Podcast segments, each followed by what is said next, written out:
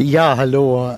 Für mich ist es jetzt gerade anderthalb, zwei Stunden her, dass ich dir den letzten Podcast gemacht habe mit der Ankündigung dieser doch schwierigen Rede. Für dich sind vielleicht jetzt ein paar Tage vergangen, wenn du ein regelmäßiger Hörer bist und immer auf Montag wartest oder alle paar Tage mal schaust, um den Podcast zu hören. Ja, und du fragst dich, wie wird wohl das geworden sein? Und weißt du, es war ganz anders als gedacht. Und es begann schon mit einer Überraschung. Und zwar, dass die Tochter, die so verschlossen war, an die ich im Gespräch überhaupt nicht rankam, dass die plötzlich ein ganz anderes Wesen war, als sie da ankam. Ich habe mich noch gefragt, hey, ist das jetzt dieselbe? Ja, sie war, sie konnte mir klar in die Augen schauen, sie war wirklich voll da. Und äh, da ist einfach etwas passiert in der Zwischenzeit, in diesen Tagen des Trauerns, des Abschiednehmens, des Begreifens, äh, hat sie sich gefasst und sie konnte aufmachen. Und natürlich hat sie sich nicht auf die Beerdigung gefreut. Kein Mensch hat sich darauf gefreut. Es war eine sehr, äh, sehr gedrückte Stimmung von allem. Wir hatten die Feierhalle, eine sehr große Feierhalle, ziemlich gut besetzt. Natürlich mit den entsprechenden Abständen dazwischen, wie das in diesen Zeiten von Corona so ist. Und man hätte äh, jede Nadel zu Boden fallen hören können, weil es war so still, ja, so still und so gedrückt. Und als empathischer Mensch kann man das dann auch spüren. Man merkt dieses, wie es einem so das Herz zusammenschnürt, wie, wie der Magen ganz eng eingekreist ist von irgendetwas ganz Furchtbarem, wie man kaum atmen kann, weil die Lunge einfach keinen Platz hat zum Atmen und genau dieses Gefühl war da.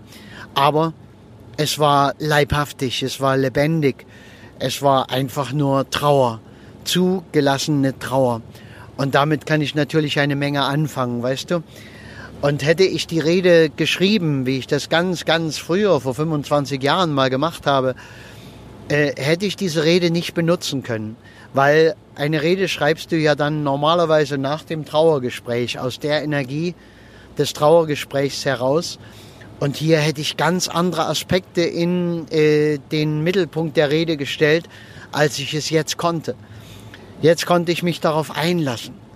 Ich habe nicht versucht, eine Party daraus zu machen oder irgendetwas, äh, nur das Positive dabei zu lassen. Das ging gar nicht. Sondern ich habe das Gefühl, was alle mitgebracht haben, einfach nur bestätigt. Ich habe gesagt, dieses Gefühl ist richtig. Wenn es einen Ort gibt, an dem wir uns so fühlen sollen, dürfen, an dem das Richtige ist, dann ist das natürlich die Trauerfeier, dann ist das die Beerdigung, dann ist das dieser Ort hier. Und es wäre schlimm, wenn es einem da gut geht. Alle sind so beschenkt worden von dieser selbstlosen Frau, äh, dass die alle mit leeren Händen kamen. Sie wussten, sie haben nie zurückgeben können, was sie von ihr empfangen haben, weil sie konnte nichts annehmen. Sie hat, wenn man ihr etwas geschenkt hat, ähm, das Doppelte schon wieder draufgelegt und wieder zurückgegeben. Sie konnte nicht einfach annehmen, wertschätzen, sagen Danke. Ich nehme das jetzt gern, ich lasse das in mein Herz. Das ging bei ihr nicht. Dafür war sie nicht ausgelegt. Aber ist das eine schlimme Eigenschaft? Doch nicht, oder? Und genau auf diese Weise, so sie darzustellen, wie sie war, und auch die mögliche Zukunft, nicht nur in der positiven Richtung. Ja, sie war leberkrank und äh, nicht vom Trinken, sei hier bemerkt, weil bei leberkrank denken wir immer alle an die Trinker, ja, sondern sie hatte da eine seltene Krankheit, Autoimmunkrankheit und hat, da hat es eben die Leber erwischt. Und die Leber ist hat nicht unbedingt was mit Trinken zu tun, sie hat was mit Entgiftung zu tun. Und hier darf ich dir auch gleich noch einmal die Deutung äh, erzählen, die dahinter steht, wenn wir einfach mal davon ausgehen, dass Krankheiten immer etwas für uns äh, lösen und über unsere Seele aussagen. Äh, Entgiftung, die Leber hat es nicht mehr geschafft.